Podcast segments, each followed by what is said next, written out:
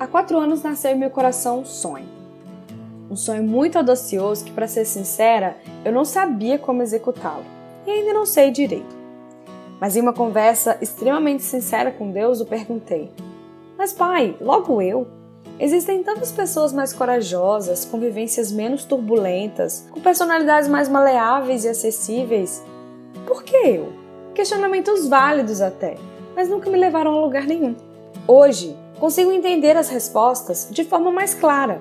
Entendi que apenas eu posso fazer o que Deus destinou para minha vida. Apenas eu posso cumprir o meu próprio propósito com excelência. Apenas eu posso ser a protagonista da minha história. Durante anos, o medo conseguiu me paralisar, mas eu não vejo esse tempo como um atraso, e sim como um trecho da minha preparação, parte de um projeto muito maior. Não é a primeira vez que eu desejo começar, mas pela primeira vez eu quero continuar. Então, aqui estou, despida dos meus fantasmas e disposta a enfrentar obstáculos inimagináveis e desconhecidos em uma terra tão hostil e tóxica quanto a internet. De modo geral, todo mundo sabe que a internet não é lá o lugar mais saudável e seguro do mundo para se estar. Só que compartilho daquilo que Paulo falou em Romanos 12:2. E não vos conformeis com esse mundo, mas transformai-vos pela renovação do vosso entendimento, para que experimentei qual seja a boa, agradável e perfeita vontade vontade de Deus. Então, Filipenses 3, 13 e 14 completa: Esquecendo-me das coisas que ficaram para trás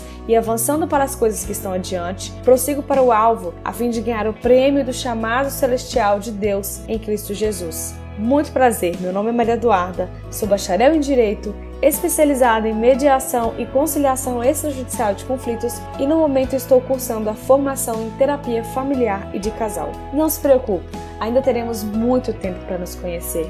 É só o começo.